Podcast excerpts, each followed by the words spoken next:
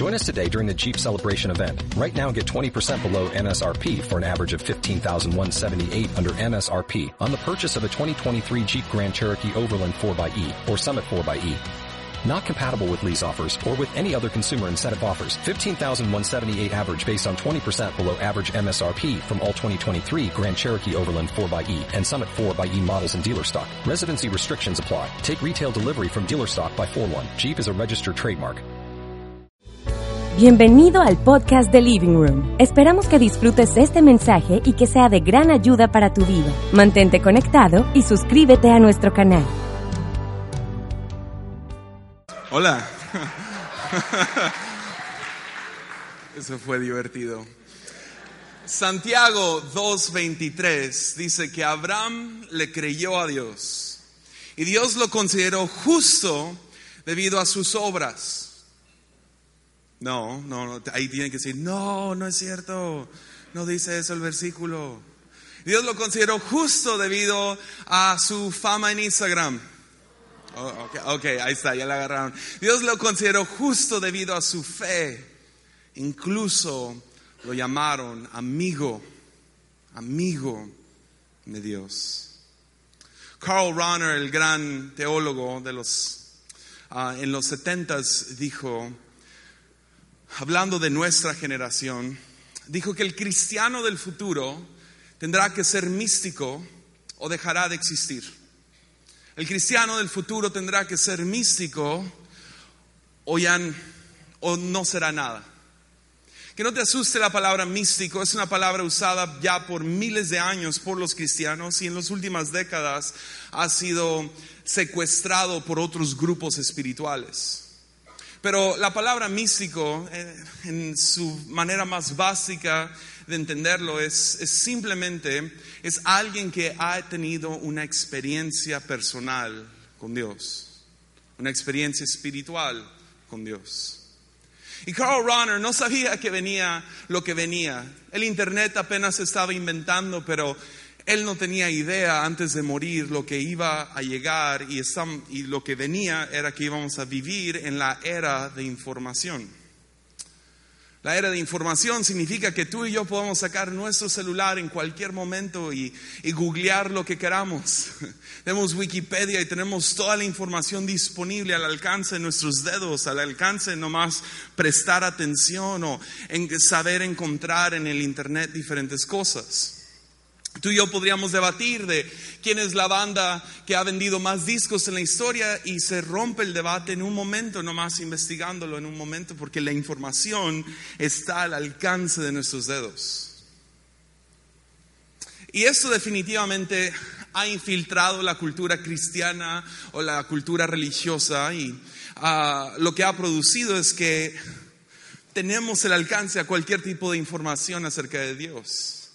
Tú y yo podemos literal aprender lo que queramos acerca de todo, pero también en el mundo de Dios.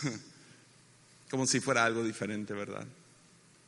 Pero tú y yo no nomás tenemos una traducción al español de la Biblia, tenemos traducciones de la Biblia. Por si una se te hace muy antigua o una se te hace muy moderna, tú puedes ir y buscar cuál es la traducción que más te gusta a ti. Y si dices, ah, no le entiendo a esa traducción, tú puedes brincarte a otra traducción para leerlo ahí, a ver qué significa este versículo.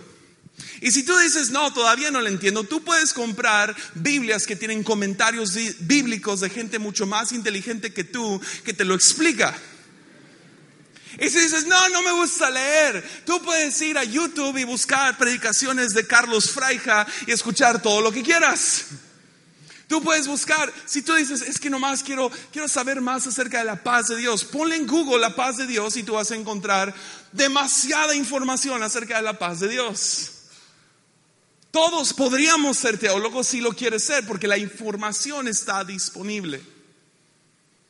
Junto con la información llegó una ola de secularismo que arrasó, arrasó Europa, está arrasando Estados Unidos y viene para Latinoamérica a toda velocidad.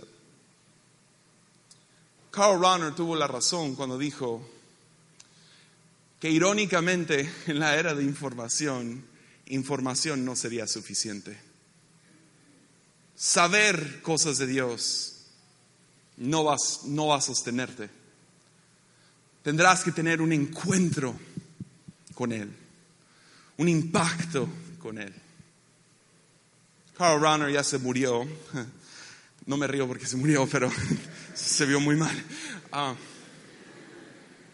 Carl Runner ya se murió y, y, no quiero faltarle el respeto, pero pues ya se murió. Entonces, ¿qué me va a hacer? Yo quiero cambiar su, su cita y yo quiero decir, el, el creyente de hoy tendrá que ser un amigo de Dios o dejará de existir. Porque si tú no tienes una amistad, es lo que más quiero. Este título de Abraham, un amigo de Dios, lo llamaban un amigo de Dios. Abraham tuvo esta amistad. De hecho, es la primera biografía completa de alguien en la Biblia, completa lo digo entre paréntesis, pero es completa de alguien en la Biblia. Y vemos esta relación dinámica de él no siendo una persona perfecta, sino todavía teniendo una amistad con el perfecto. Es lo que quiero. Yo quiero poder caminar con Dios como lo hizo Abraham. Yo quiero poder luchar con Dios como lo hizo Jacob. Yo quiero poder hablar de parte de Dios como lo hacía Elías y Eliseo. Quiero conocer a Dios como lo hizo Pedro. Quiero ver a Jesús como lo hizo Pablo en el camino a Damasco. Quiero llevar a Jesús dentro de mí como María llevaba a Jesús dentro de ella. Y cuando se topaba con otros y los tocaba, ellos sabían, hay algo distinto con esta mujer pues lleva dentro de ella a Jesús mismo. O mi favorito, yo quiero ser como Juan, quien podía recostar su cabeza en el pecho de Jesús y escuchar su corazón latir. El cristiano de hoy, el creyente de hoy, tendrá que ser un amigo de Dios o dejará de existir. Y viene esta ola y vienen todos los debates y vienen todas las evidencias de que esto no es real y vas a tener que tener una experiencia real, no solo la información, sino poder experimentar a Dios, sentir su presencia, escuchar su voz, experimentar su amor. ¿Por qué me apasiona esto? Pues yo crecí cristiano. Soy hijo de pastores, soy hijo de misioneros, crecí dentro de esta cultura toda mi vida, o sea, mi cuna eran cuatro sillas de la iglesia, las juntaban y ahí me dormían. O sea, yo estuve en más, más avivamientos y noches de gloria y predicaciones que te puedes imaginar. Viví en, en el campo misionero viendo cosas, eh, escuchando de todo y, y no fue suficiente, pues a los 13, 14 años yo empecé a investigar otras cosas. Pero fue a los 17 años de edad, en el grupo de jóvenes, que tuve mi encuentro con con lo divino. La única manera de describirlo es, estaba ahí, sentí como si la ola de gracia haya caído sobre mí y hasta la fecha no dejo de temblar. Ahí empezó mi relación con Él. Algo tangible, fue algo real, fue algo que podía sentir, ver, experimentar. No nomás información, pues tenía toda la información y eso no fue suficiente. Tuve que sentirlo en mis huesos. Y ves, mi relación con Dios no nomás se inició así, sino se ha sostenido así. Ah, cuando tuve ese encuentro con Dios, ah, Dios hizo algo. Ah, tenía una enfermedad antes de, tener ese encuentro con Dios, con las hormonas que Ah, creo que pues, en México se conoce como calentura, no sé si es lo mismo aquí. Me gustaban todas, todas las muchachas del grupo de jóvenes, todas, todas, todas. Algo sucedió que fue tan fuerte el impacto y el momento que tuve con, con, Dios que no fue que, ah, ya no me gusta nadie, fue, fue mis prioridades cambiaron. Antes de tener ese momento, yo a los 15 sentía que ya se me iba a ir el tren, me iba a quedar soltero toda mi vida. ¡No! ¿Verdad? Pero fue hasta ese encuentro que, no sé, tomó, tomó un lugar en el asiento de atrás ese deseo. Me acuerdo que empecé a juntarme con una muchacha, que se llama Mimi, y uh, empezamos a ser muy buenos amigos. Yo no, yo no la veía como, como mi novia, ni, si soy sincero, ni me gustaba tanto y yo no le gustaba nada a ella. Nada. Pero éramos amigos, entonces eso es algo.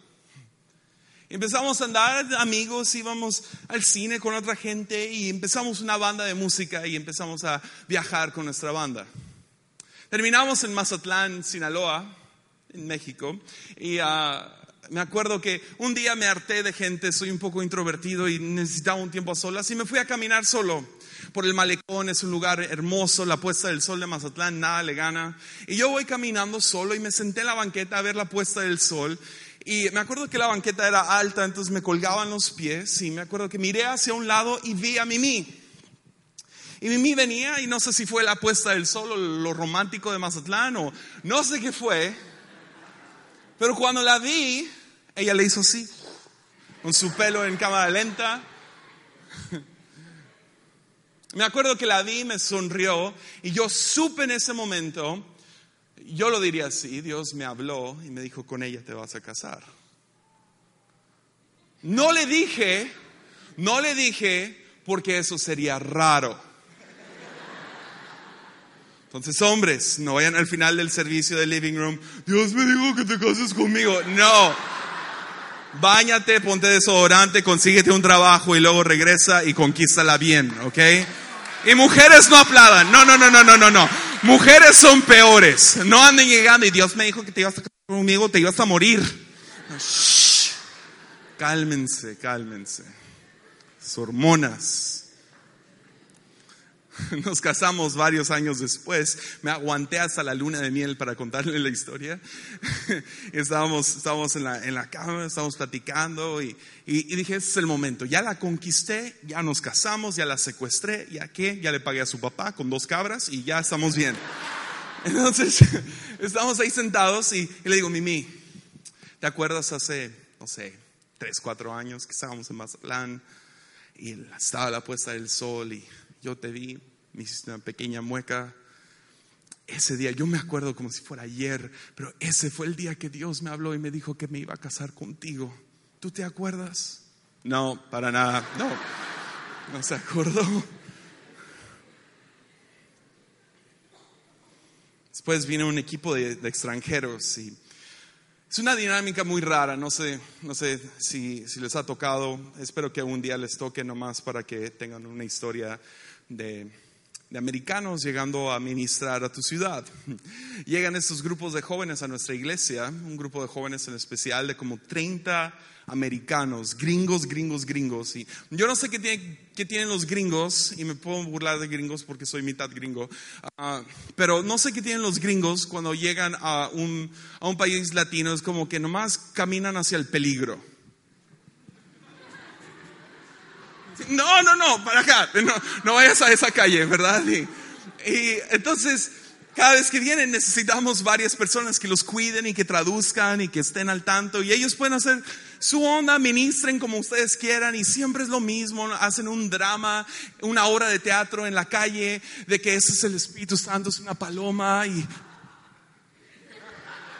¿Qué es eso? ¿Quién va a recibir a Cristo por esto? Y uh, hacen una de una silla, no sé si alguien tiene algún trasfondo cristiano, pero hay una silla pintada de negro y es el pecado y lo tocan y se pegan y oh, oh, y juegan con la silla. Yo no me imagino a doña Juana caminando por la calle y viendo a un gringo peleándose con una silla y pensando, estos gringos están locos, ¿verdad? O sea, entonces vamos con estos americanos, pero estos americanos eran diferentes. Ellos querían ver sanidades. Venían con el propósito de resucitar un muerto. Y yo, ok, yo prefiero el de la silla que estos locos. Y uh, yo, yo siempre he sido muy cínico, entonces tienen que entender por qué era muy cínico. 99% de los milagros que se vieron fueron así. Déjaselos pinto en su cabeza. eran una bola de como 7 a 10 americanos caminando por la calle, todos tienen como 17, 18 años, 20, lo que sea. Van caminando y luego ven a alguien enfermo y corren tras esta persona enferma porque quieren orar por esta persona para que se sane. Que qué bueno, qué bueno que tengan eso en el corazón.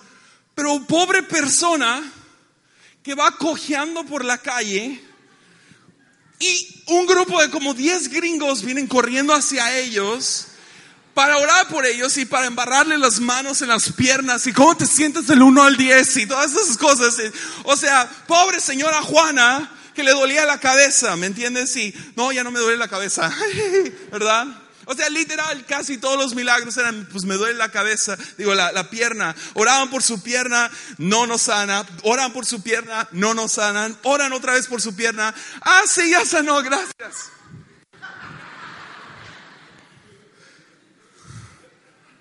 Entonces fuimos a una aldea con, unas, con, una, con unos indígenas y mientras estábamos en la aldea, se les ocurre a esos americanos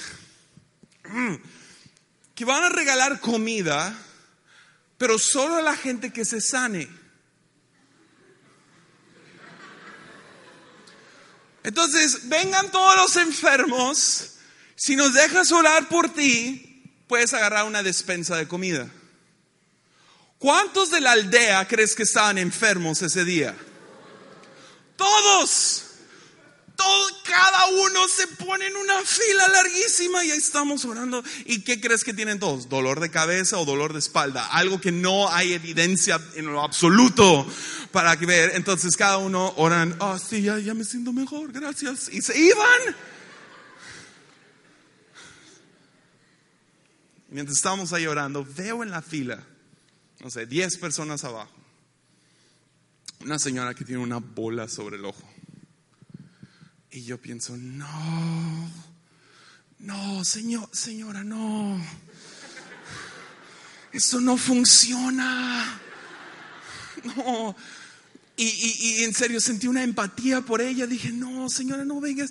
Y se iba acercando. Y yo, o sea, tuve que aguantarme todas las fuerzas para no ir con ella en la fila y llevarla directo a las despensas, porque yo sabía que quería una despensa.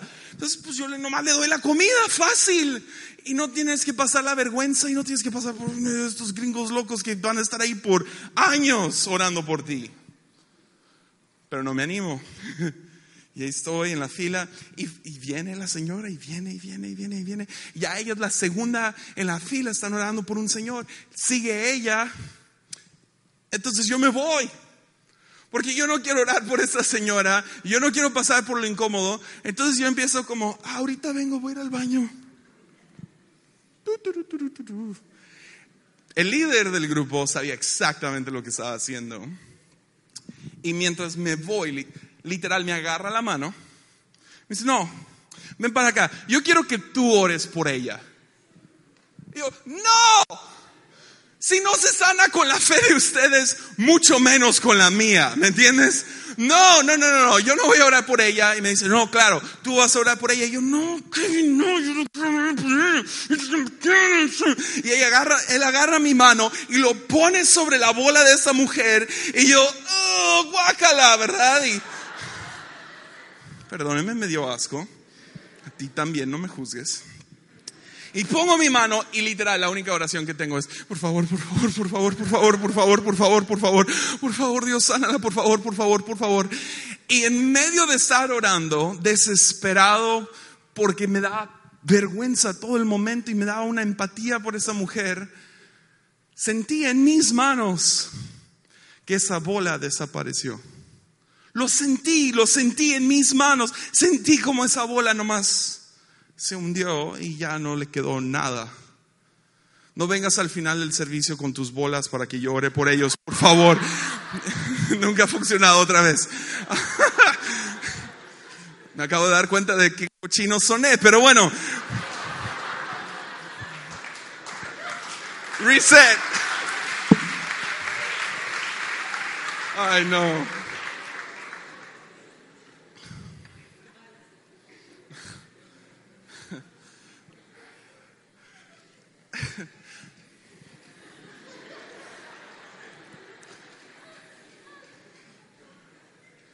Mi vida ha estado lleno de ese tipo de momentos.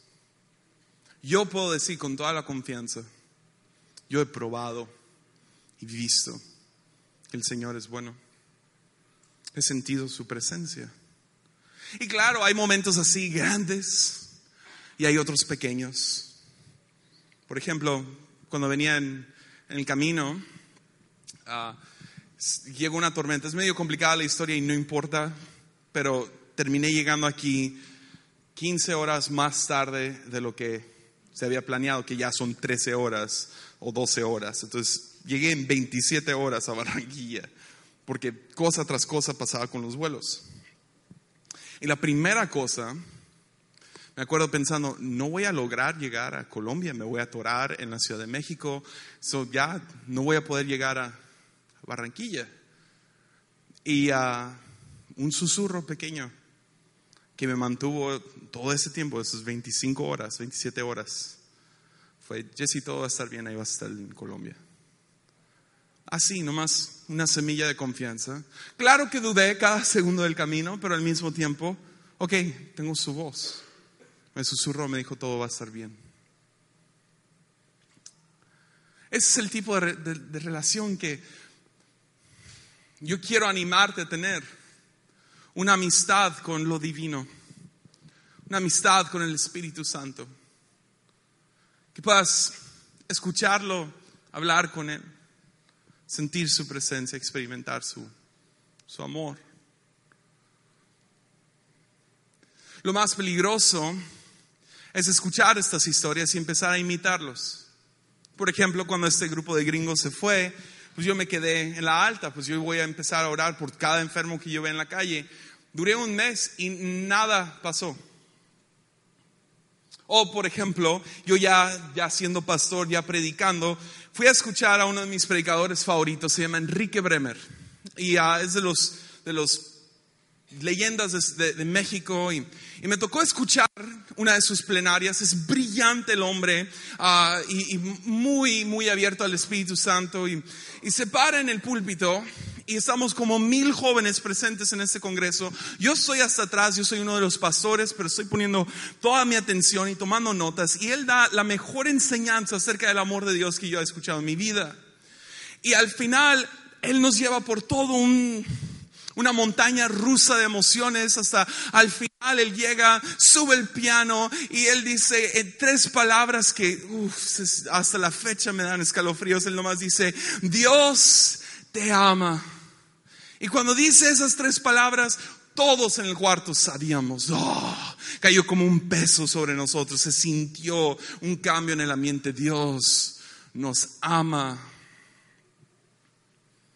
Me acuerdo que regresé al grupo de jóvenes con mis notas de la predicación.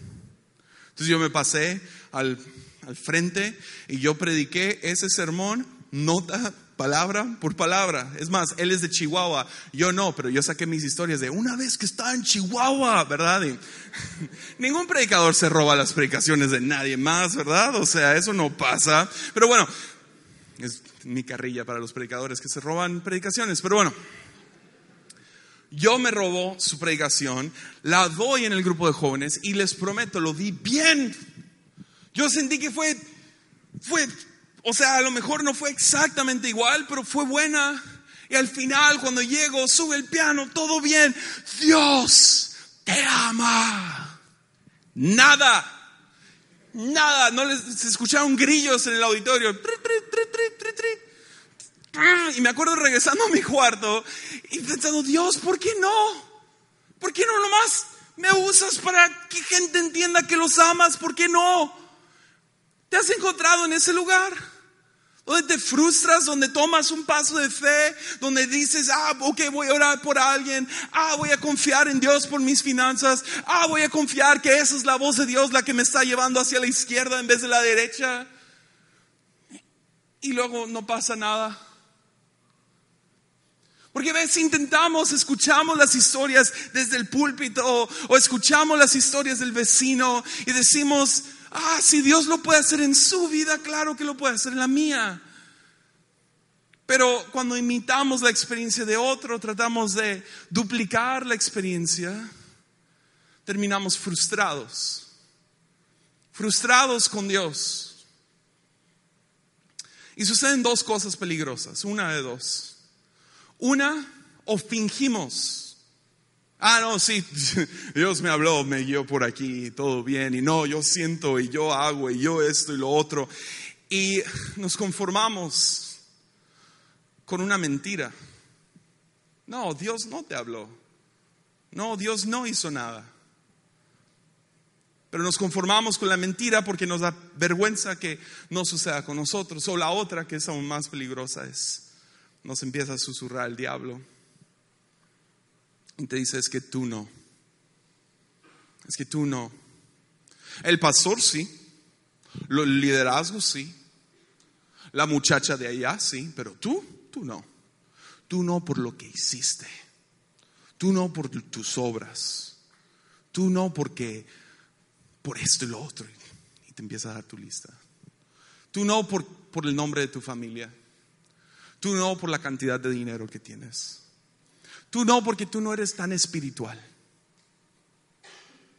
Y dejamos que el diablo nos ministre.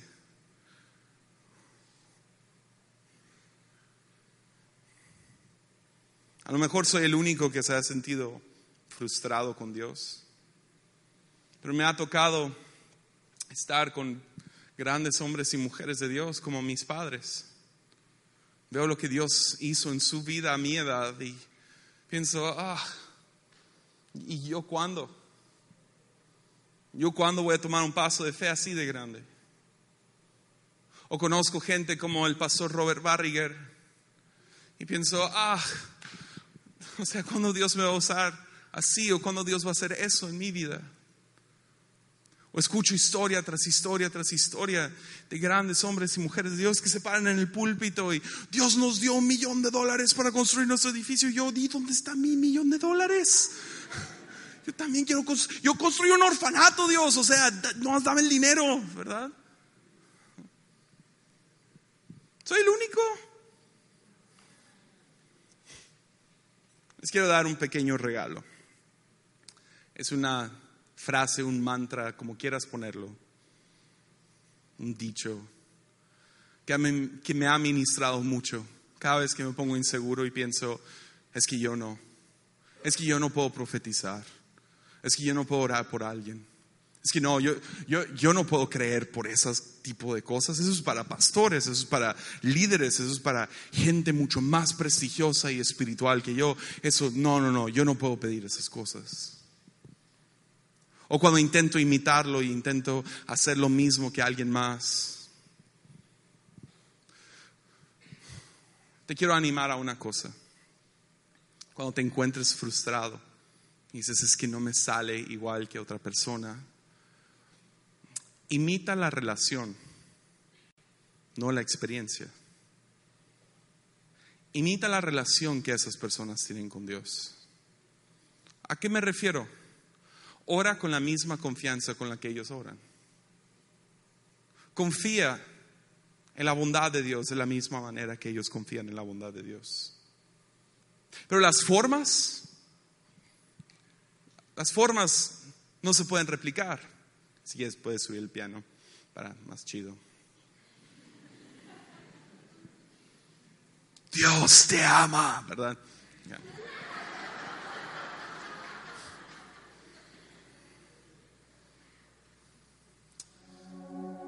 Imita la fe, imita la confianza, imita la relación. Porque ves, tienes la persona que está a tu lado, o no sé, alguien en el cuarto, o alguien que conoces. Y tú has estado orando por, digamos, un milagro económico.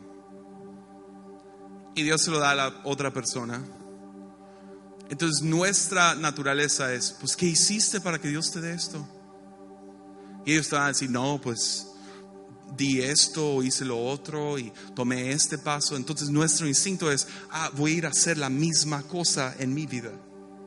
Voy a ir a imitar lo que tú estás haciendo para yo tener el mismo éxito que tú, porque en, en- en tu vida funcionó uno más uno igual a dos, pero luego nosotros hacemos uno más uno y termina igual a nada.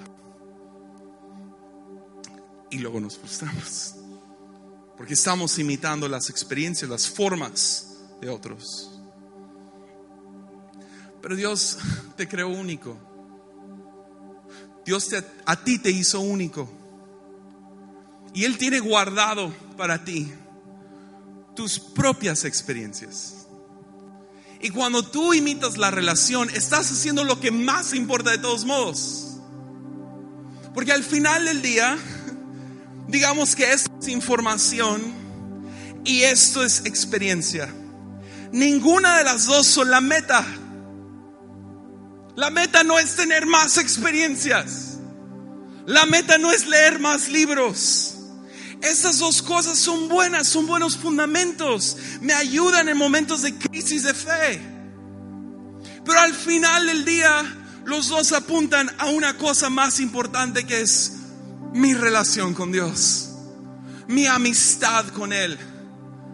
Yo lo conozco y Él me conoce a mí. Entonces, si esto es lo que importa, y yo me paro y yo busco la relación con Dios, entonces lo que sucede es que yo experimento mis propias historias. Yo no vivo del guion de otra persona. Dios tiene un guion especial para mí. Y yo camino en eso. Y luego voy y leo algo que nomás sostiene esto. Porque al final del día se trata de tener una amistad con Dios. Se trata de que cuando hemos tirado la toalla y hemos dicho Jesús, Jesús ya murió, ya pasaron varios días, voy a ir a regresar a la pesca. Tiramos nuestras redes y nada. Tiramos nuestras redes y nada. Tiramos nuestras redes y nada. Y luego un señor allá en la costa nos grita, tira la red para el otro lado. Hmm, Eso me suena familiar. Ok. Avientas y atrapas todo. Pedro deja todo. Porque la experiencia está bonita. Qué bueno que atrapé un montón de pescados. Yo quiero ir a estar con ese hombre. Entonces se tira en el agua, corre a Jesús, llega con Jesús y ¿qué hace Jesús? Hace una fogata. Dice, ven, siéntate aquí conmigo, comamos, platiquemos. Ven amigo. Eso, de eso se trata el cristianismo. De eso se trata el creer en esto. Se trata de estar aquí, en la fogata. Se trata de estar en la mesa. Se trata de convivir, de confiar, de estar en sus manos. Y las experiencias vienen. Son buenísimas historias. Yo no puedo esperar hasta el día que yo tenga nietos. Yo no puedo esperar hasta el día que tú tengas tus nietos. Que tú los puedas acercar. Vengan. Vengan, vengan, vengan. Déjenles cuento de la bondad de Dios. Ah, una vez tu mamá y yo, una vez estaba solo, no, no, una vez vi esto y una vez sentí esto y, y vas a ir compartiendo tus experiencias para animar a otros. Al final del día vas a decir, ah, pero cómo te amo a ti Jesús. Y al final del día de eso se trata.